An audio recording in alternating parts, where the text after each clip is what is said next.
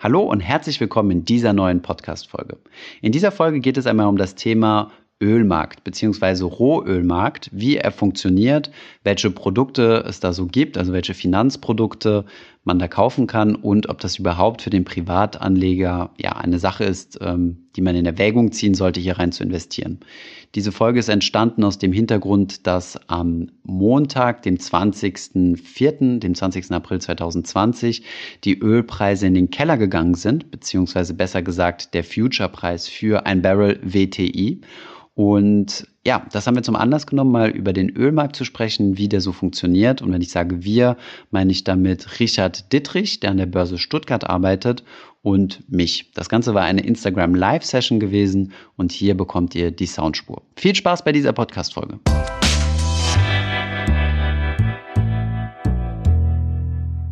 Steigen wir vielleicht mal ins Thema rein. Also für alle, die Richie noch nicht kennen, Richie äh, arbeitet an der Börse Stuttgart, ist schon auf diversesten YouTube-Kanälen, äh, Podcasts und äh, sonstigen Medien unterwegs gewesen. Ähm, wir haben eine langjährige Tradition von zwei Jahren gemeinsam auf der Invest. Äh, mhm. Dort haben wir uns das erste Mal kennengelernt und äh, genau. Und ja, Richie, wie gesagt, arbeitet an der Börse, kennt sich mit allem aus, was, äh, was mit äh, Börse zu tun hat. Und ähm, wir wollten diverse Dinge schon zusammen tun, habe ich ja eben angesprochen. Aber ähm, ja, bisher hat es zeitlich nie geklappt, dass wir mal ein YouTube-Video zusammen machen. Wir haben einmal ein Webinar zusammen gehalten und ähm, ja, jetzt habe ich dich heute um 13 Uhr überfallen und gesagt, Achtung, Achtung, irgendwas ist passiert an den Ölmärkten. Bitte erklär mir mal, was da, was da los ist, was man machen kann an der Börse. Alle Leute wollen wissen, wie man vom Ölpreis profitieren kann. Und ähm, dann hat Richie freundlicherweise seine Termine verlegt und äh, ja, ist auf Finanzfluss gekommen. Und jetzt äh, sind fast 500 Leute dabei, 480 und wir können endlich über das Thema Öl reden. Richie, was ist äh, passiert? Gestern war ja ein in Anführungszeichen historischer Tag auf dem Ölmarkt. Das setzt sich, ja, das setzt sich heute auch weiter. Äh, wichtig genau. ist, es gibt ja nicht den Ölmarkt und da fängt schon an. Es gibt nicht wie bei einer Aktie einfach VW-Aktie, egal wo ich gekauft habe, ist halt die VW-Aktie. Bei Öl sieht das Ganze anders aus. Öl wird meistens als Future-Kontrakt gehandelt. Das heißt, kaufst du dein Öl jetzt und kriegst es in einem, in zwei, in drei, in vier Monaten, wann auch immer, wie der Kontrakt läuft, geliefert. Und da haben wir schon das große Problem. Denn momentan braucht keiner so richtig Öl, weil einfach die Nachfrage recht gering ist. Die Amis produzieren aber unglaublich viel Öl, weil die haben ja dieses Schieferöl, wo sie fördern und ja. das können sie nicht von jetzt auf nachher abdrehen. Also da läuft Öl oder es läuft kein. Fracking. Mhm. Genau, wenn sie es stoppen wollen, ist es unglaublich teuer und danach können sie es nicht wieder anlaufen lassen. Das heißt, momentan produzieren die Amis Öl zu einem Preis, der viel, viel höher ist als der Preis des Öles, der momentan am Markt möglich ist. Aber das Ganze mhm. zu stoppen, wir verdienen noch teurer. Wie gesagt, mhm. zusätzlich kaum Nachfrage. Und wir haben auf der Welt insgesamt hat eine gewisse Menge an Öl, das geliefert werden kann. Genau, richtig. Mhm. Also ein Barrel wären 159 Liter, das wäre ein Barrel. Mhm. Und Lagerkapazitäten schätzt man so ganz grob sieben Milliarden Barrel Öl, die gelagert werden können. Plus weltweit. zwei Milliarden, genau, zwei weltweit, plus zwei Milliarden, die circa so auf, dem, auf den Weltmeeren zum Glück in, Öl, in Schiffen und nicht irgendwie auf der Oberfläche durch die Gegend geschoben werden. Und danach ist es erstmal Sense. Und was die wenigsten wissen, wenn ich halt so ein Future kaufe, steht schon ganz genau fest, ich habe den bei Fälligkeit abzunehmen und ich muss den abholen. Irgendwo in mhm. Oklahoma, in Cushing, wie auch immer die Stadt heißen mag, ist das mhm. Auslieferungszentrum und dort muss ich mein Öl holen. Und Vielleicht Problem ist jetzt, ja. Vielleicht nochmal ganz kurz einen Schritt zurück. Also nur um das, auf das Thema Future-Kontrakt nochmal einzugehen. Also Future, ein Future ist ja im Endeffekt nichts anderes als ein Derivat. Ne? wo ich mich mit jemandem einige, also in dem, in dem Moment, äh, also über eine Börse, in der Regel ist das ja die Chicago Mercantile Exchange, richtig? Das hier genau, ja. ja. Genau, also ähm, überwiegend. Und dort kaufe ich quasi über einen Future-Kontrakt, deswegen heißt es ja quasi Zukunft, ja, weil ich in Zukunft was bekomme und einige mich quasi heute, wenn ich den Kontrakt heute kaufe, zu einem gewissen Preis ein Barrel Öl oder natürlich ein Multiplikator davon zum heutigen Preis zu bekommen. Das ist natürlich interessant für zum Beispiel Airline-Gesellschaften oder ähm, auch äh, Chemiekonzerne, die ja viel Öl brauchen und die mhm. hedgen sich quasi damit und die sichern sich ab, einen gewissen Preis zu bekommen und nehmen quasi somit das Risiko raus, in Zukunft extrem viel Geld bezahlen zu müssen. Ja, also jetzt gerade ja. kann es ja für Airlines potenziell interessant sein, äh, Öl zu kaufen. Auf der anderen Seite haben die natürlich andere Probleme. Und ähm, genau, aber das sind das ist nur mal zum Verständnis für diese Future-Kontrakte. Und daraus ergibt sich natürlich auch, dass es nicht nur einen einzigen gibt, ja, dass ich dann für irgendeine Zukunft kaufe, sondern es gibt quasi einen Future-Kontrakt für jeden Monat, wenn du so willst. Also das Richtig. gibt also, jeden Monat wird quasi ein neuer aufgelegt für in x Monate. Wie lange laufen die in, in der Regel? Also der, der jetzt, der heute fällig ist, der wurde aufgelegt am 21. November, Trommelwirbel 2014. Also die laufen extrem hm extrem lange. Die Frage gerade eben auch ich interessant, warum wird Öl nicht zur Kasse, sondern auf Future gehandelt? Mhm. Das hat zwei Gründe. Zum einen die Abnehmer, die müssen, du sagtest gerade, es ist Lieschen Müller, die für nächstes Jahr ihr Öltank füllen möchte zum Heizung äh, mhm. befeuern, sondern das Unternehmen, Industrieunternehmen. Und die müssen vorher kalkulieren, zu welchem Preis kriege ich welche Menge Öl, wann. Punkt eins und Punkt zwei, die Öllieferanten, also das Zeug aus der Erde rausziehen, die müssen auch ungefähr eine Gewissheit haben, zu welchem Preis, wann welche Mengen loswerden können. Wenn es immer nur heute, dann wieder für morgen und für übermorgen die Preise gemacht werden, wäre das Risiko viel zu groß, dass plötzlich, wenn alle plötzlich sagen, hey, jetzt brauche ich ganz viel Öl, die Wirtschaft läuft gut und kein Öl ist da. Und darum wird das Ganze über so einen Future-Markt gehandelt. Alles andere wäre sehr, sehr schwierig. Hier vielleicht auch nochmal ein guter Hinweis, vielleicht nochmal ein kurzer Kontext. Ähm, ich habe ja selbst mal, also als ich noch in der Investmentbank war, selbst mal für eine Firma gearbeitet und nicht für eine Firma, sondern wir wollten eine Firma kaufen, die äh, Offshore-Ölplattformen ähm, besitzt und betreibt, sprich die im Meer quasi Öl fördern. Und das besonders teure bei der Ölförderung sind ja vor allem die, die CapEx, also die Anfangsinvestitionen, weil du dann erstmal seismische Studien durchführen musst, um zu gucken, wo potenziell äh, Öl ist. Dann wird gebohrt und dann wird halt geschaut, wie groß sind diese Ölreservoirs und dann werden erst ähm, die Löcher gebohrt und die Plattform dorthin gestellt. Das heißt, das, du hast eine riesige Anfangsinvestition und die kannst du natürlich nur dann stemmen, wenn du eine gewisse Voraussicht hast. Ja? Also wie viel du jetzt damit verdienen wirst. Also ich vermute, dass jetzt die ganzen äh, Bohrungen und so weiter erstmal stillgestellt werden oder stillgelegt werden. Ähm, ja, wobei, ich meine, es wird ja trotzdem noch weiter produziert. Aber das ist halt einfach für den Kontext. Du gibst ja halt einfach eine Sicherheit, ähm, sowohl für die Abnehmer als auch für die Produzenten. Und ähm, Genau, deswegen gibt es diesen Future-Markt. Also sechs Jahre lang, ja, also November 2014 genau, also wurde aufgelegt. Genau, mhm. richtig. Vielleicht auch interessant, gerade kam auch die Frage, warum die Prozenten nicht einfach, äh, Prozenten, Produzenten nicht einfach äh, das Ganze drosseln. Ja, das mhm. hat die OPEC ja auch am 12. April bekannt gegeben.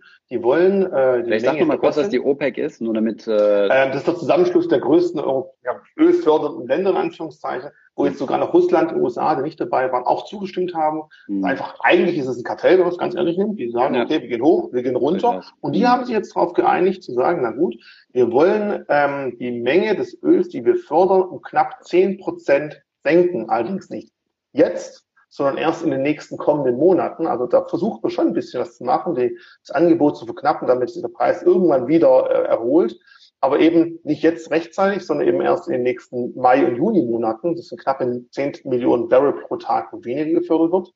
Bei den Amerikanern geht es halt nicht ganz so einfach, weil der Druck in diesem Schieferöl so hoch ist, die können nicht von jetzt auf nachher einfach zudrehen, die müssen da wirklich Beton reinkippen, das Ding hart werden lassen. Und wenn es ganz dumm läuft, ist danach die Quelle komplett versiegt und sie kommen nicht mehr an das Öl ran. Ja, das macht es einfach ein bisschen schwierig. Man müsste dann nochmal nachbauen. Ja, stimmt, auch genau. guter Hinweis. Ja, so einfach ist das gar nicht, äh, so eine, so eine Quelle wieder abzustellen. Also du hast da ja. enorme Kosten und auch wieder enorme An, also äh, Wiederinbetriebsnahmekosten. Und von daher ist das nicht so einfach. Aber gut, ich meine, was wir jetzt beobachtet haben, ist ja überwiegend so ein Machtkampf. Du hast ja zuerst mal jetzt so einen Drop gehabt im, im, ähm, im Ölpreis, nennen wir es jetzt mal Ölpreis. Ähm, so Anfang der Corona-Krise, weil ja auch hier so ein Machtkampf, äh, erstens mal so ein Streit zwischen Russland und äh, Saudi-Arabien entstanden mhm. ist, die ja beide nicht sehr oder die ja jetzt unter einige Jahre darunter leiden, dass die, äh, dass die Amerikaner wie blöd dieses Fracking betreiben, also dieses Schiefer, Schieferöl, wie nennt man das? Ja. Ja, genau. Und äh, damit die, die Weltmärkte fluten. Das Problem ist aber, die Amerikaner produzieren am teuersten. Also ein Barrel kostet die am meisten Geld, in Anführungszeichen. Am günstigsten sind die äh, produzierenden Länder, also in Saudi-Arabien. Mhm. Sind ja quasi nur aus dem, aus dem äh, ja, aus dem Doch Sandboden. Ja, genau, und das auch noch ein Sandboden, also nicht so, nicht so challenging. Und dementsprechend können die sich deutlich geringere ähm, ja, Preise erlauben und damit Druck auf die Marktteilnehmer, also auf die anderen Marktteilnehmer äh, ja machen, wie zum Beispiel Amerika, um zu sagen, hör mal zu, ihr richt, ihr, ihr handelt jetzt mal genau wie die OPEC, weil im Endeffekt haben die Amis ja immer gesagt, ey, OPEC, ihr könnt machen, was ihr wollt, wir produzieren, wie wir wollen und jetzt versucht die OPEC natürlich ihr, ihr, ihre Macht ein bisschen auszuspielen, ja, oder ein bisschen Druck ja. zu machen. So ist es zumindest so, wie ich das verstanden habe. Das war so der erste Schritt. Und der zweite Schritt ist, äh, ja, jetzt haben wir Anfrage, also Nachfrageschock. Auf der anderen, auf der einen Seite, es gibt nicht mehr viel Nachfrage. Ja, die Flugzeuge stehen am Boden. Wer produziert noch alles Öl? Ähm, ganzen Industriefirmen, die irgendwie Plastik und Co. herstellen müssen, aber wenn halt Produktionsketten unterbrochen sind, gibt es auch nicht wirklich mehr so viel. Genau. Ganz großer, die Pharmaindustrie braucht Öl, gut für mhm. Cremchen und Co. Das ist noch recht viel. Ja. Ähm, aber insgesamt, wie du sagst, ist einfach die Nachfrage insgesamt gedämpft momentan. Mhm. Ja, die ersten rennen jetzt in die Läden und shoppen sich die Finger wund, aber insgesamt ist da einfach weniger los. Mhm. Und das merkt man halt ganz klar. Und trotzdem wird halt viel gefördert weiterhin. Und auf der anderen Seite hast du natürlich diesen Angebotsschock, dass also jetzt quasi sogar mehr produziert wurde. Und das hat jetzt dazu geführt, dass die Lager quasi voll sind, in Anführungszeichen. Genau. Und vielleicht willst du jetzt mal darauf eingehen, was haben denn jetzt volle Lager damit zu tun, dass ich gestern, ich schiele jetzt hier mal gerade so auf die, äh, auf den, auf diesen Future-Kontrakt, äh, der im Mai ausläuft. Was hat er damit zu tun, dass du jetzt gestern 40 Dollar, fast 40 Dollar dafür bekommen hast, wenn du ähm, ein Barrel Öl abkaufst? Abgenommen hast, ja. Verrückterweise, jetzt momentan sind wir wieder bei 5 Dollar im Plus. Also jetzt müsst du wieder die Kleinigkeit dafür zahlen, wenn ich das richtig sehe bei der CMI. Gestern war es einfach so, ähm, alle haben gewusst, ähm, also viele, die diese Öl-Futures kaufen, kaufen sie ja nicht deswegen, weil sie sagen, ich will auf jeden Fall Öl geliefert haben, sondern die rollen die immer kurz vor Fälligkeit, verkaufen den aktuellen und kaufen den nächstkürzeren. Also jetzt wäre es zum Beispiel Juni-Kontrakt. Mhm. Ähm, und irgendjemand muss es ihnen abkaufen und diejenigen, die es abkaufen, müssen das, klingt komisch, müssen das Öl auch entgegennehmen. Das hat man in den letzten Tagen wieder festgestellt verdammt nochmal, die ganzen Lagerbestände sind extrem voll, haben wir gar nicht gesprochen. Ähm, und die Kosten für die Einlagerung steigen ebenfalls immens. Das klingt zwar schön, wenn ich heißt, ich krieg 40 äh, äh, Dollar, wenn ich ein Barrel Öl abnehme. Ich habe aber auch Lagerkosten, die mhm. extrem explodiert sind auf der anderen Seite. Nur leider haben die meisten Medien davon nicht viel berichtet. Klingt ja nicht so sexy. Es klingt ja viel schöner, wenn du Geld kriegst, wenn du Öl abnimmst. Aber die Lagerkosten bis zu einem Monat hast du Zeit, es abzunehmen, sind auch sehr, sehr stark gestiegen. Und für viele war das Risiko zu hoch zu sagen, okay, äh, bevor ich jetzt die Lagerkosten zahlen muss oder ich kriege gar kein Lager und muss nachher mir vielleicht irgendwo einen Öltanker mieten, um mein Öl zwischenzulagern, das sind unglaubliche Risiken, das ist ein viel zu großes Risiko, dann gebe ich lieber Geld drauf, mache einen Deckel drauf, gebe das Öl weg und komm, ich gebe noch was dazu, dann mhm. kann ich kalkulieren, welches Risiko ich habe und ich habe eben nicht Risiken, die für mich unkalkulierbar sind im nächsten Monat. Und das war der Grund, warum gestern wirklich diese noch nie dagewesene Situation war, dass der Ölpreis, im, also der Öl-Future-Preis für den kürzesten, für den Mai-Kontrakt im Minus war. Genau. Mhm. Was? Hier haben wir jemanden, der hat geschrieben, äh, ich habe zu Hause noch ein leeres Schwimmbecken, das ich füllen könnte. Das funktioniert natürlich leider nicht, denn du kriegst es ja nicht einfach hausfrei geliefert wie Amazon Prime, sondern wo musst du das abholen, dein Öl? Also du hast ein Future, vielleicht nur kurz zum Verständnis für dieses Einlagerungsrisiko. Du hast ein Future und damit musst du, also für diesen, diesen letzten Future, der jetzt ausläuft, der wird im Mai geliefert, richtig? Und da gibt es genau. einen Tag, dass hm? derjenige, der diesen Future zu diesem Tag hält, das Öl geliefert bekommt und auch abnehmen muss. Und dieser Tag ist lustigerweise gerade heute, richtig? Nicht mal geliefert. Das Schlimme ist ja, es abholen wird muss, ein Auslieferungszentrum genau. hinterlegt und du musst es genau. noch abholen. Und wenn dort keine genau. Lagerstelle mehr ist, dann hast du ein Problem. Dafür hast du zumindest ein Monat Zeit, 1. Mai bis 31. Mai. Du musst aber für die Zeit dort die irgendeine Lagefläche einmieten. Mhm. Und diese Flächen sind halt momentan extrem begrenzt und teuer. Und wenn sie vorbei sind, dann musst du irgendwann anders eine Lagefläche suchen. Gerade eben kam noch die Frage zum Thema Rollverlust. Mhm. Ähm, vielleicht ganz kurz, wie ich habe jetzt, wir haben es mehrfach darüber gesprochen, für jeden Monat gibt es einen eigenen Future. Und im Normalfall ist es so, dass der am kürzeste laufende Future günstiger ist und je länger der läuft, je teurer ist er. Einfach mal als Beispiel, der Mai Future, der heute fällig wird, kostet das Barrel 159 Liter Rohöl WTI 4,42 Dollar. Mhm. Fälligkeit Juni sind es 13,19 Dollar, Juli 22,17, August 25 und es geht hoch bis Januar nächsten Jahres 30. Ich bin gerade, ich habe dieselben Zahlen hier. woran, woran liegt es einfach? Ähm, was, was einfach manchmal schwierig ist, das Öl wird ja auch häufig sogar wirklich physisch schon vorhanden sein. Also nicht so, dass es nur Öl ist, das äh, noch produziert wird oder ausgepumpt wird. Das ist mhm. häufig bereits vorhanden. Und bei physischen Rohstoffen habe ich Lagerkosten, ich habe Versicherungskosten, ich habe vielleicht irgendwelche Leute, die das Zeug bewachen müssen. Und je länger diese Kosten anfallen, nicht wie bei Aktien, die Erträge wirtschaften, Dividenden, nein, hier, die Rohstoffe schmeißen keine laufenden Erträge ab, da gibt es nur Kosten. Je länger die mhm. Kosten sind, je länger der Future läuft, je höher oder je teurer wird der Future. Mhm. Und deswegen, wenn ich den kurzen Future in den vorangegangenen Future rolle, kriege ich für den aktuellen meistens weniger, als ich für den neuen, der nächsten Monat erst fällig wird, zahlen muss. Das sind sogenannte Rollverluste. Guter Punkt. Also das bedeutet, wenn ich jetzt angenommen, ich bin jetzt Ölspekulant, ich interessiere mich überhaupt nicht für den Rohstoff an sich, ich brauche keine Flugzeuge betanken oder sonst was, sondern ich bin einfach nur Zocker, investiere in diesen Rohstoff und habe mir jetzt zum Beispiel diesen MyFuture gekauft, ja, der jetzt bei 4,42 äh, Dollar liegt pro Barrel. Mhm. Und ähm, jetzt kriege ich kalte Füße, weil es heißt, um Gottes Willen, wenn ich das Ding nicht loswerde, dann äh, wird mein Schwimmbecken zu Hause gefüllt. Oder beziehungsweise ich muss es abholen gehen und mein eigenes Schwimmbecken füllen. Und ähm, so, das, da will ich raus. Ich will aber trotzdem noch in Anführungszeichen das Exposure zu Öl haben. Verkaufe das Ding also, bekomme für meinen Kontrakt 4,42 Dollar und kaufe mhm. mir jetzt den nächsten, den Juni-Kontrakt, und der kostet 13,69.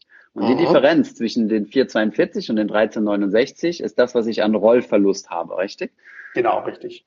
Also Rollverluste sind üblich. Es ist ganz, ganz selten vor, dass das Ganze eine Backrotation, also eine Situation besteht, wo die langfristigen Futures billiger sind, die kurzen teurer. Das gibt es ganz, ganz selten. Normal ist es so, wie jetzt momentan, aber halt nicht so extrem, dass die ganz kurzen Futures günstiger sind und die nächsten Monate etwas teurer werden. Und irgendwann pendelt sich das dann wieder ein. Weil eins ist auch klar, ein Future, der jetzt zum Beispiel heute ein Jahr lang noch läuft, da gibt es ganz wenig Liquidität. Wenn wenig mhm. Interessenten da sind, Käufer, Verkäufer, ist es da schwer, einen Preis zu machen. Also als Beispiel, der Future, der jetzt Juni, ja, du sagst, du spickst, das mache ich auch gerade, ähm, der im Juni 2021 fällig wird, dafür wurde ja. heute 31.000 Stück äh, gehandelt. Ja. Von dem fälligen, der im Juni fällig wird, nächsten Monat, 1,3 Millionen. Das sind einfach die Zahlen.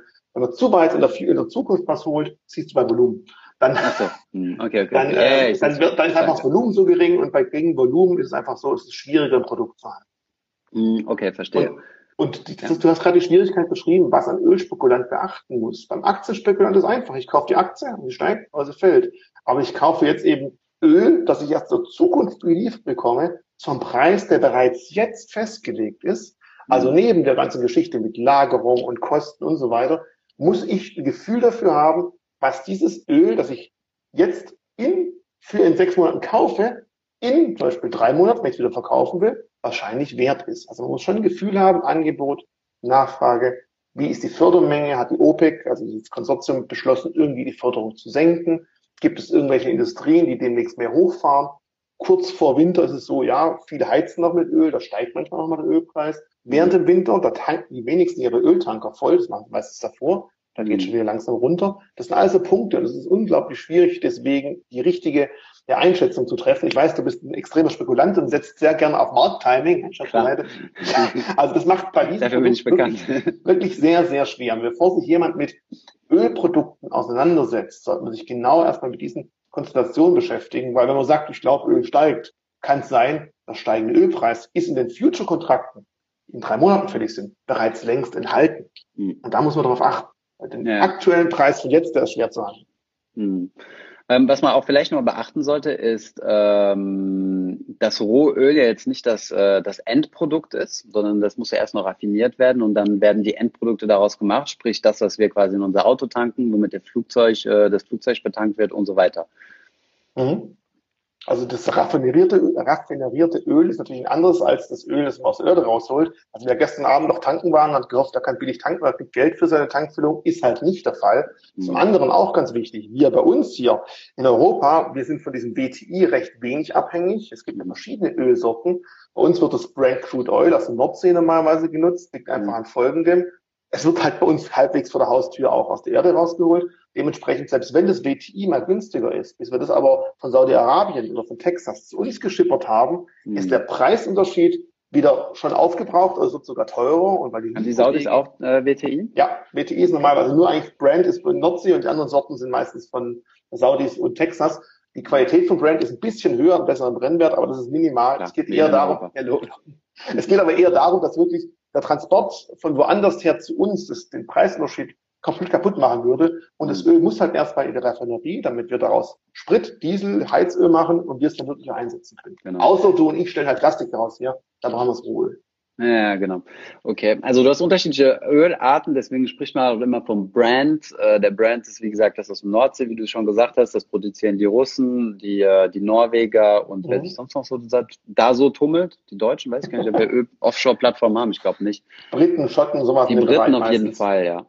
Und ähm, das andere ist das WTI, das ist, äh, wird in Amerika produziert und gerade das ist ja jetzt, also wenn wir jetzt von diesen Futures gesprochen haben für 4,25 mittlerweile oder 24 oder wo es auch immer gestanden hat, ja. das sind jetzt die reinen WTI-Kontrakte.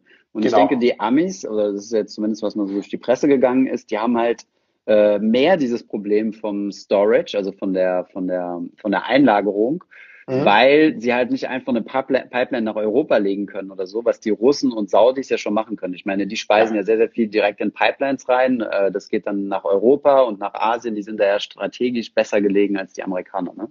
Und was wir wenigstens wissen, Amerika ist das Land, das die meisten Rohölmengen fördert. Also nicht die. Saudis, sondern die Amerikaner sind momentan die, die am meisen fördern. Und als schönes Beispiel mal, ich habe jetzt hier geschaut, äh, WTI. Ne? Genau. WTI stehen wir momentan so bei 5,33, ähm, Brand Crude 19. Mhm. Ja, für ein Barrel Öl. Also da sieht man das äh, Vierfache, weil es viermal so gut ist. Genauso mhm. einfach diese verschobene Situation. Das WTI in Amerika, das kann momentan, die Lagerkapazitäten sind gering. Du hast angesprochen, bei uns wird es meistens dann gleich die Raffinerien weitergeleitet, mhm. verarbeitet und dann geht es gleich wieder weiter der Verarbeitungsprozess. Das ist der große Vorteil. Ja, genau. Okay, ja, super interessant. So, Richie, jetzt mal Butter bei die Fische, genug Theorie. Ähm, wie werde ich jetzt reich mit Öl? Wie mache ich das? Wie kann ich mir so Future-Kontrakte kaufen? Also, wer es eine, eine Bank hat, die einem die, den Handel an der Future-Börse ermöglicht, braucht man nur noch die Kleinigkeit eben von äh, 1000 Kontrakten, also 1000 natürlich Kontrakte, sondern ein Kontrakt muss ich kaufen für 1000 Barrel Öl. Ja, ich spreche gerade von 4,25 Dollar, da denkt sich gleich jeder, ja, kann ich mir leisten. Mhm. Wichtig, ich muss halt 1000 Barrel abnehmen Mhm. Es gibt auch die sogenannten Mini-Futures, das sind in Anführungszeichen bloß 500.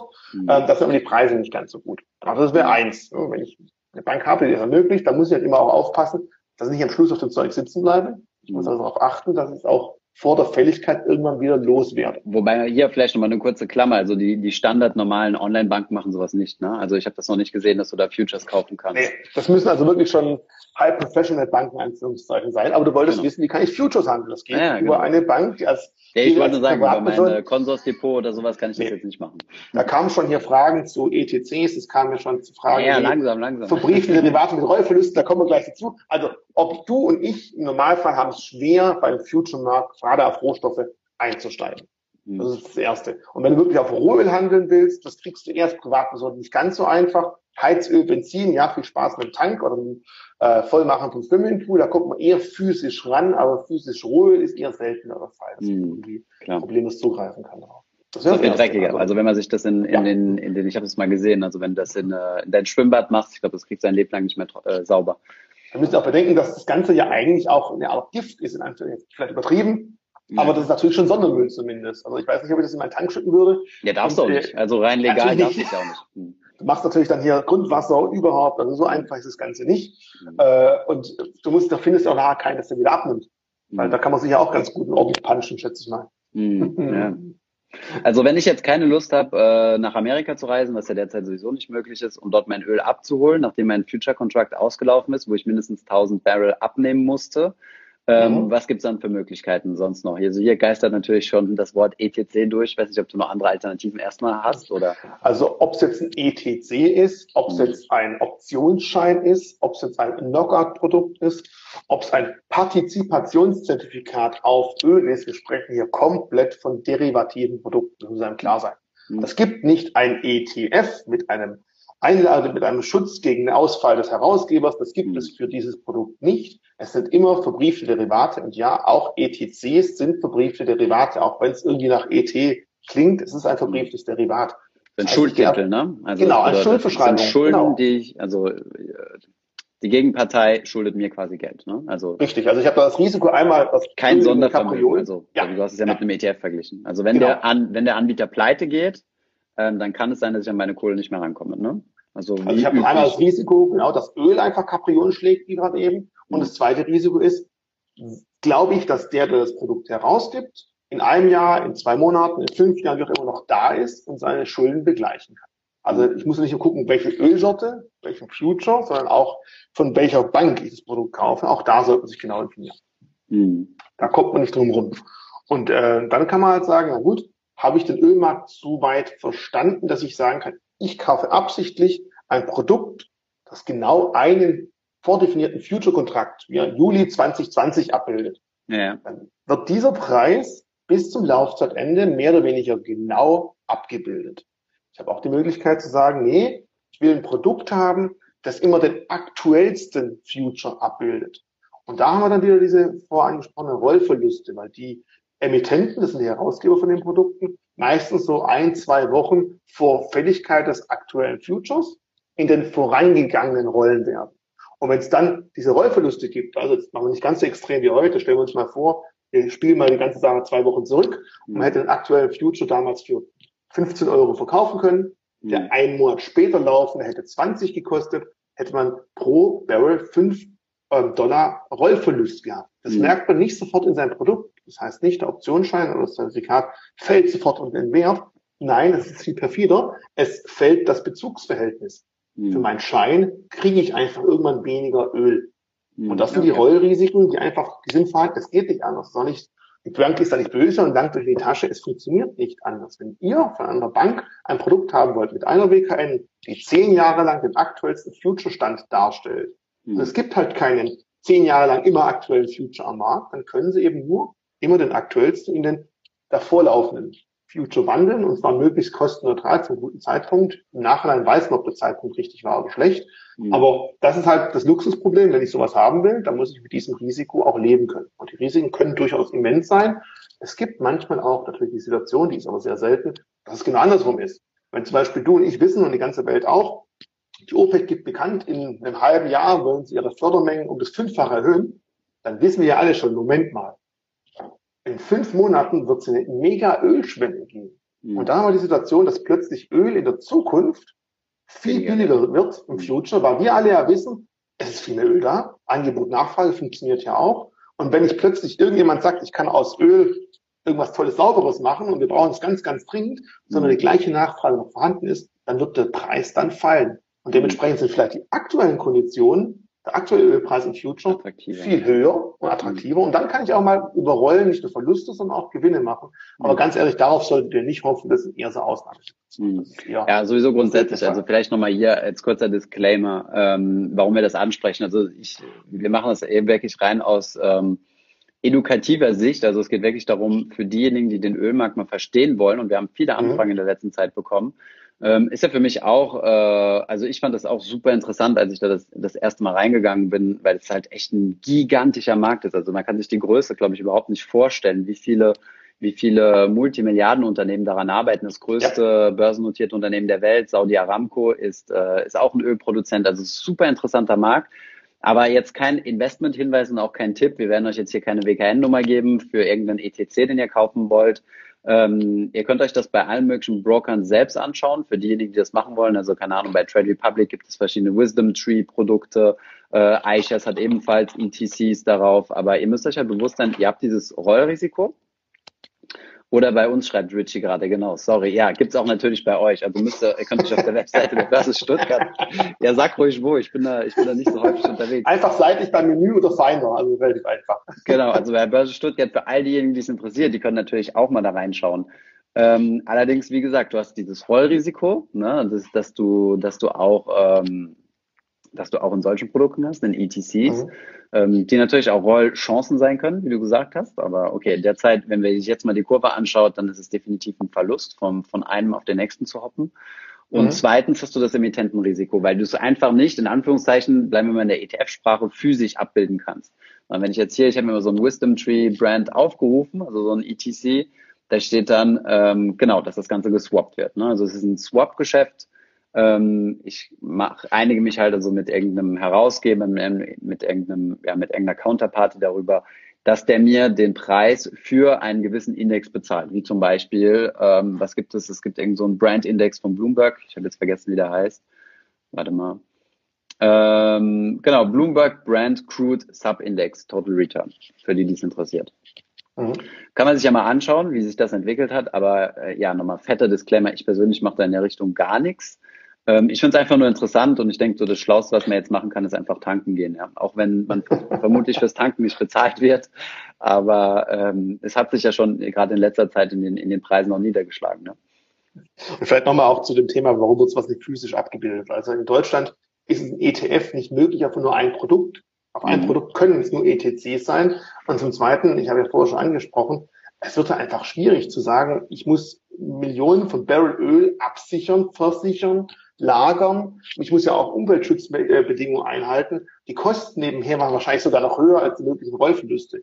Also mhm. es gibt am Finanzmarkt einfach nichts geschenkt. Der Markt versucht möglichst, möglichst effektiv zu sein. Und ich verspreche eins, wenn es irgendwie eine Möglichkeit geben würde zu sagen, hm, bevor ich jetzt die Future-Rollgeschichten in Kauf nehme, da äh, kaufe ich lieber fünf alte Öltanker und stelle die irgendwo an den Strand und park mein Öl da rein. Wenn das günstiger wäre, hundertprozentig die Finanzwirtschaft würde es tun. Also behaupte ich einfach, es ist so.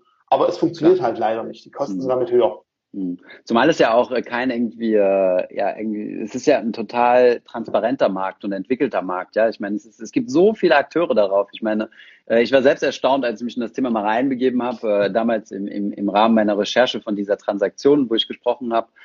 Und ähm, es gibt ja auch so viele Unterhändler. Also du hast erstmal die ganze Raffinerie-Seite, du hast die ganze Pipeline-Seite und dann hast du, äh, dann hast du äh, auch Öldealer, die im Endeffekt nur das machen. Ja, die kaufen und verkaufen ja. und und äh, haben dann ihre eigenen Lager, die sie quasi befüllen. Also ja.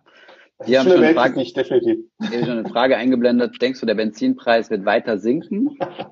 Also da kommt es natürlich auch drauf ein. Äh, wenn wir zukünftig alle mit sauberer Strom aus äh, Windkraft und Sonne und Solar fahren, dann muss man sich fragen, hm, was passiert mit dem Benzinpreis? Also wieder da das gleiche Angebot und Nachfrage, auch wenn natürlich, wir ehrlich sein müssen, bei uns in Deutschland ist natürlich ein großer Teil der Benzinkosten, die du und ich zahlen, eben nicht wegen dem Benzin, sondern wegen den Steuern.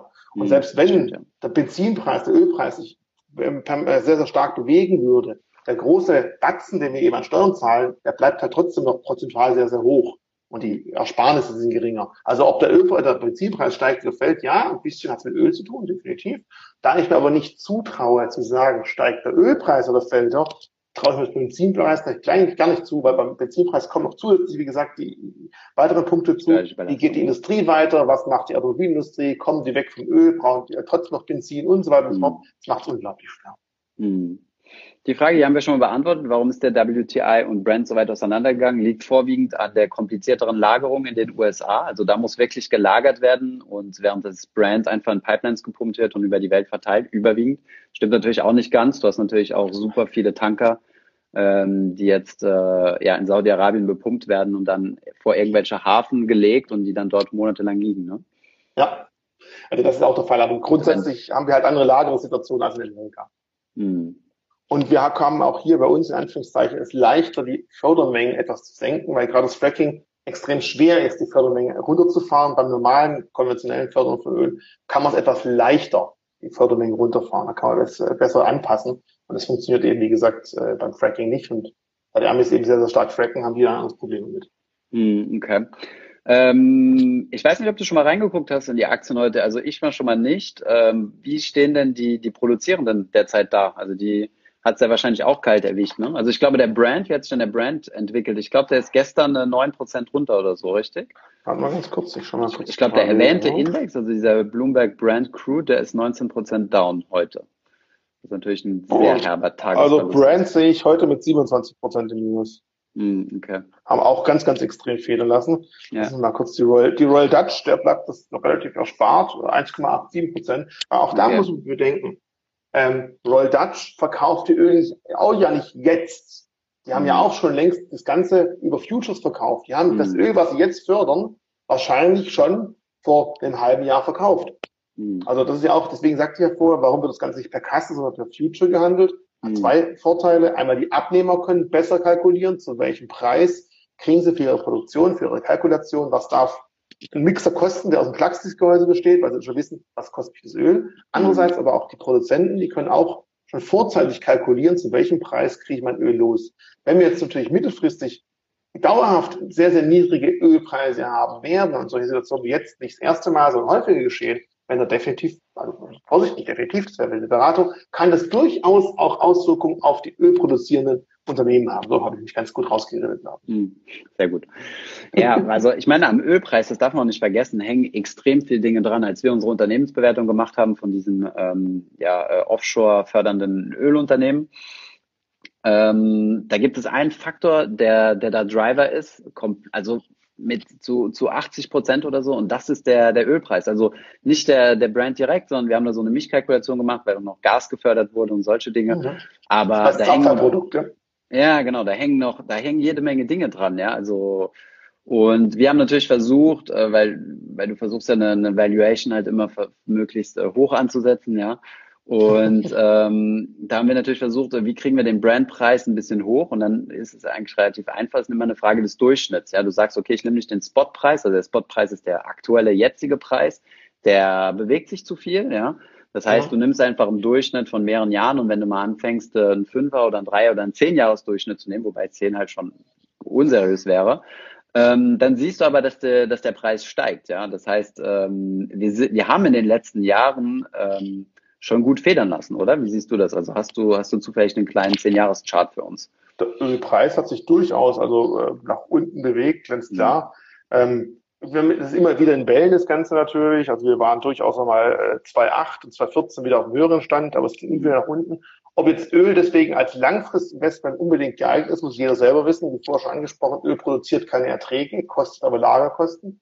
Genau. Wenn man aber der Meinung ist, ich möchte halt irgendwo ich glaube, die Wirtschaft wird zukünftig sehr stark steigen. Da kann ich jetzt sagen, ich kaufe mir Aktien, die in der Wirtschaft investiert sind oder die wirtschaften. Ich kaufe mir äh, auch ETFs, die eben auf gewisse Branchen setzen. Oder ich sage mir, Mensch, ich glaube, die Wirtschaft wird insgesamt Ölbedarf hoch haben und deswegen möchte ich mich in Öl investieren. Kann man tun, aber da muss man schon einen sehr weiten Blick haben und viel davon verstehen und kann ich nur sagen, ich glaube, Öl steigt. Ja, welcher Ölpreis? Welcher Kontrakt? Mhm. Welche Laufzeit? Mhm. Und nochmal ganz kurz, ich weiß, dass ich unten stillstehe, das tue ich echt nicht. Also wenn ihr mich kennt, ihr wisst, ich bewege mich sehr viel sprechen. Ja. Aber irgendwie tut die Technik halt nicht besser und dann müsst ihr halt meine Stimme ertragen, ohne den äh, schön bewegten Anblick. Ich hoffe, das ist trotzdem okay. Mhm. Ich schicke ja. Thomas zu, der ist schuld. Das hat vorher nicht funktioniert. Ich weiß auch nicht, woran es liegt. Es tut mir sehr leid. Aber bisher ist er ganz gut geflowt. Wir kriegen immer noch ganz viele Herzen unten. Die siehst du aber, ne? Ja, das sehe ich so ein bisschen rein. Ich okay, komme ja, gar nicht zurecht mit sowas. Das ist das, das, ist das Wichtigste. Okay, gut. Jetzt, wir haben unglaublich viele Fragen zum Thema, wie kann ich vom Ölpreis profitieren? Aber ich würde mal sagen, das haben wir eigentlich schon, äh, das haben wir eigentlich schon zu, ja, zu Genüge besprochen. Ja. Es ist schwer. Ich habe auch eine Frage, BTE, ob es ein äh, ETF gibt, irgendwie, der sich mit Öl beschäftigt. Klar, es gibt äh, Gas- und Ölfördernde ETFs bzw. Mhm. Indizes. Mhm. Da kann man sich durchaus natürlich mal damit beschäftigen. Ich glaube, das ist dann eher schon dein Spiel, wobei das wäre ja wieder Branchenwette, was du auch nicht so gern machst. Aber wenn jetzt jemand der Meinung ist, ich glaube, insgesamt wird die Förderung von Öl und Gas weiterhin in Zukunft sehr, sehr wichtig sein. Ich sagte ja gerade, Gas ist ein Abfallprodukt sehr häufig von Öl, das gehört beides mhm. zusammen. Ähm, dann kann man sich natürlich da durchaus so Branchenindice besorgen. Aber auch bevor man das tut, sollte man verstehen, wie verdienen diese Firmen Geld. Weil wie gesagt, die verdienen nicht Geld, wenn jetzt Öl jetzt steigt oder jetzt fällt, dann verlieren sie Geld, sondern die handeln auch den Preis ihres Produktes in der Zukunft. da muss man schon ein bisschen den ganzen Markt verstanden haben, bevor man sich so mit so einer speziellen Branche beschäftigen will. Das finde ich persönlich sehr wichtig. Den Rat mhm. gebe ich gerne mit. Okay. Ähm, die Frage hier finde ich super intelligent. Äh, ich weiß jetzt nicht, ob wir darauf antworten können. Mir fällt es ein bisschen schwer. Ähm, vielleicht noch zum Hintergrund. Äh, Deutschland ist ja ein ziemliches Raffine oder wir haben ja einiges an Raffinerien in Deutschland. Ja, Raffinerien, ähm, die per Pipeline beliefert werden. Da kommt das, äh, da kommt das Erdöl aus den ölproduzierenden Ländern zum Beispiel, teilweise auch aus Algerien. Algerien ist ja auch ein großer Ölproduzent. Ähm, da gibt es eine Pipeline, die dann über Sizilien nach Europa reinkommt und das Geld und das, ja, das Geld sage ich. Und das Öl wird dann in, ich glaube, äh, ich weiß nicht mehr wo, ähm, irgendwo, ich glaube sogar in Baden-Württemberg bei euch rum, ähm, in eine Raffinerie. Weiterverteilt, ja. Ja, genau. Und dann, äh, dann läuft das dort in der Raffinerie rein. Und wir haben ja diverse Raffinerien in Deutschland. Die Frage ist, wie, wie entwickelt sich das in Deutschland?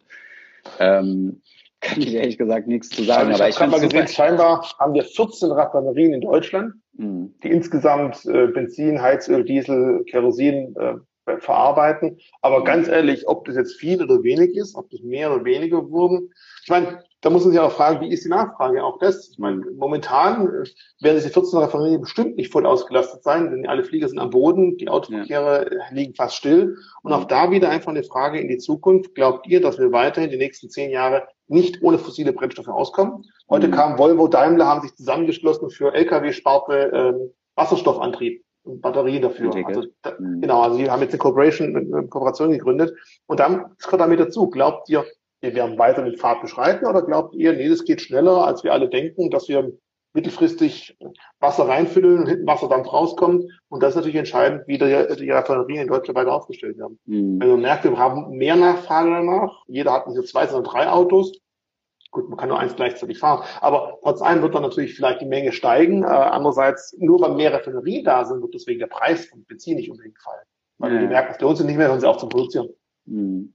Vielleicht einfach nochmal von der Wertschöpfungskette her. Also du hast die ölfördernden Unternehmen, ne, wie zum Beispiel Shell, wobei die auch Raffinerien haben, wenn ich mich nicht ganz mhm. irre. Ja. Und dieses Rohöl, also dieses, äh, dieses WTI oder Brand geht dann quasi in diese, in diese Raffinerien rein und wird dann dort aufgesplittet. Also wer ein bisschen Chemie gemacht hat, der weiß, es gibt so verschiedene Siedetemperaturen oder ich weiß nicht genau, wie das funktioniert. Also es gibt so ganz, so Raffinerien, das schöne Gebäude, muss man sich mal angucken mit so ganz vielen äh, Türmchen. Türmchen. Genau. Und da wird das, äh, das, das, äh, das Rohöl quasi auseinandergesetzt. So das purste, das sauberste ist, glaube ich, äh, unser Sprit. Ne? Darunter kommt, glaube ich, Diesel, dann relativ ah. weit unten ist äh, Schiffskero, so Schiffsdiesel, das ist so relativ schwer und super dreckig. Schweröl, dreckiges Zeug, genau. Schweröl, genau. Dann hast du Heizöl und ganz unten in der Kette ist quasi Teer. Also das sind, äh, das sind so die Reste quasi. Schwämme ähm, von unten. Naja, genau. Und da so wird halt aus dem, aus dem, aus dem Rohöl wird dann quasi so die verschiedensten Sorten gemacht, die ihr dann, wo werden die eigentlich gehandelt? Also gibt's dafür, gibt's dafür irgendwie Börsen oder sind das dann immer OTC, also? Ich überlege gerade, ich meine, Rotterdam ist ein großer Umschlagsplatz für gerade mhm. diese Ölgeschichten, aber wo, also ich weiß, es gibt bei uns auch Produkte auf äh, Heizöl, kann man auch drauf handeln, in Anführungszeichen. Das heißt, mhm. wenn ihr Heizöl kaufen wollt, ihr habt kein, nichts mehr im Lagertank und ihr möchtet mittelfristig vielleicht davon profitieren, noch 50 zu tanken, ist das vielleicht eine Möglichkeit? Aber da muss ich ganz ehrlich sagen, warte, ich schau mal nach, ob ich da sehen kann, wo es gehandelt wird. Das ist praktisch. Man sieht nicht hm. Heizöl, man sieht ja nicht parallel, wie ich jetzt verzweifelt in so, auf unserer Homepage rumturne. Hat also auch Vorteile, wenn man mich nicht sieht. ja, auf jeden Fall. Ähm, ich glaube, wir müssen gleich noch ein anderes Thema ansprechen. Wenn ihr noch Ölfragen habt, dann schreibt es doch gerne. Äh, es gibt, ich weiß jetzt nicht, wo das ist, aber ihr könnt in die Kommentare und ich glaube, dann könnt ihr die drei Punkte tippen und sagen, es ist eine Frage. Ich weiß aber nicht. Dann können wir die einblenden. Ansonsten denke ich mal, haben wir einen ziemlich guten Rundumschlag gemacht zum Thema ähm, Öl, wie man davon äh, ja, profitieren kann, in Anführungszeichen, oder wie der, wie der Markt an sich funktioniert. Haben wir eigentlich ich glaube, so man, glaub, man profitiert von dem Video schon, wenn man halt versteht, es ist nicht so einfach, dass man sagt, weil ich habe vor kurzem mit einem Freund geschrieben, der meinte, hey, ich glaube, Öl steigt jetzt wieder, ich möchte jetzt investieren. Ja. Dann habe ich mir erstmal erklärt, pass auf, Rollrisiken, du weißt, was das bedeutet, du kannst irgendwie sofort kaufen. Mhm. Und dann merken halt viele, hoppala, jemand, der eine Aktie, ein ETF kauft, der kennt halt das Klassische, ich kaufe, es steigt oder es fällt, aber die ganzen Aspekte außenrum, die kennen einfach viele nicht. Woher auch und warum, stehe ich. Und mhm. allein schon, wenn man jetzt weiß, wenn man sich mit Öl beschäftigen will, man muss zwei, drei Sachen mehr berücksichtigen. Ich hoffe, da mhm. haben wir schon mal weitergeholfen. Und ich glaube, da haben wir schon mal einen ganz guten Job gemacht. Ja, denke ich auch. Also ohne uns jetzt selbst zu, äh, zu applaudieren. also Heizöl Future wird in der ICI in Europa gehandelt und in der ja. NYMEX USA. Ah, auch Heizöl Future gehandelt. Ah ja, interessant. Das heißt, du hast so die ganz großen äh, Rohölsorten, WT oder WTI und Brand und dann ja. wird das Ganze destilliert oder raffiniert und mhm. äh, die ganzen Produkte, die dann dabei rauskommen, werden auch wieder gehandelt. Richtig? Auch nochmal, genau. Also so sehe ich es Ob wir jetzt wirklich ein Tear-Future haben, weiß ich nicht, aber zumindest für die ganz wichtigen Sachen gibt es auf jeden Fall nochmal ein extra Future. Ah ja, okay, sehr gut, okay, interessant. Gut, ähm, hier gibt es jede Menge Fragen zu Bison. Ich glaube, da machen wir immer ein separates Video zu. Oder Bison ist äh, die App der Börse Stuttgart, mit der man Kryptos handeln und auch lagern kann. Ihr seid äh, Marktplatz genau. und Wallet, richtig? Richtig, Verwahrer. Also, ja, also wir haben auch eine Verwahrgesellschaft gegründet, wo jetzt alle Banken versuchen, was ähnliches zu machen. Das machen wir seit einem Jahr. Das ist wirklich über eine Hot und eine Cold Wallet, also sehr, sehr sicher, die mhm. Kryptos verwahrt werden und wenn ihr Bock habt, könnt ihr die auch selber ausgeliefert bekommen. Das heißt also, es klingt immer total lustig, wenn ich sage, wir verwahren digitale Währungen physisch. Schwierig, Einzelnullen physisch zu verwahren, aber wir haben halt wirklich, es sind keine irgendwelchen äh, Produkte auf Contract of Difference oder CDFs oder irgendwas, sie sind wirklich mhm. vorhanden. Ähm, wenn ich aber schon was sagen darf, ich habe nächsten Montag für diejenigen, die sich mit Bitcoin beschäftigen wollen, mache ich ein Webinar zum Thema Bitcoin. Bei uns auf der Homepage einfach mal vorbeischauen. Weil gerade im Bitcoin-Bereich steht ein Ereignis vor, das sogenannte Halving, wo schon zweimal stattgefunden hat. Mhm. Und das hat immer recht wichtige Auswirkungen. Ach, das, äh, das sowas steht wieder an. Okay, interessant. Mhm. und das war immer bisher sehr, sehr interessant und wichtig. Man merkt, die Anfrage, das Interesse an Bitcoin steigt in solchen Situationen immer.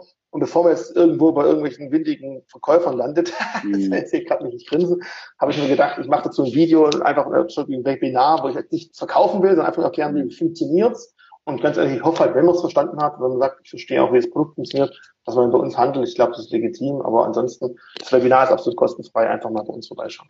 Okay, perfekt. Gut. Ähm wir müssen das als Werbung kennzeichnen, aber wir haben das vorher nicht abgesprochen. Verzeihung. aber äh, die, die äh, äh, Richies Webinare sind immer gut und ich durfte auch schon mal als Host teilnehmen, als äh, Gast teilnehmen. gut, okay, Richie, wir haben noch äh, neun Minuten, die müssen wir ja nicht unbedingt äh, total ausschlachten. Jetzt kommen auch ziemlich viele Fragen rein, die nichts mehr mit dem, mit dem Öl zu tun haben. Aber ich denke, es ist auf jeden Fall gut geworden. Wir laden es auch Ganze als Podcast hoch für diejenigen, die zu spät eingeschaltet haben. Äh, schaut euch auf jeden Fall oder hört euch besser unseren Podcast an. Wir versuchen den so schnell wie möglich rauszubringen. Auf YouTube konnten wir leider nicht online gehen, ähm, aufgrund von technischen Komplikationen. Und außerdem war das jetzt hier einfach mal so, ein, so, eine, so, ein, so eine Spontansache mit Richie. Vielen Dank, dass du dir die Zeit genommen hast und deine Termine verschoben hast. Und äh, ja, Bernhard, ich hoffe, es hat dir gefallen. Keine Ahnung, ja, war dein erstes Insta-Live, oder? Ich glaube, ja. Auch wenn es nur so also, halb live war. Live-Stimme? Ja, so ein bisschen. Aber für mich auch das erste Mal war ganz angenehm. Gerne wieder, wenn Fragen da sind. Also gerne auch zum Thema Krypto allgemein, auch ohne Werbung, wenn ihr was machen wollt. Oder an sich, das klingt jetzt blöd, aber zu jedem Thema kriege ich eine halbe Stunde gefüllt, die andere Stunde, halbe Stunde hast du und dann haben wir die Stunde voll. Ohne, dass es langweilig sein muss. Aber jetzt nicht irgendwie ja. abwertend ja. klingen. Also wenn ich jetzt mal die, die Viewerzahlen angeguckt habe, kann es so langweilig nicht gewesen sein. Gut, okay, dann vielen Dank an euch alle ähm, und ja, vielen Dank an dich, Richie. Wir quatschen die Tage. Genau, weil alles klar. Grüße an alle zusammen da draußen. Ciao, ciao. Jo, macht's gut. Tschüss.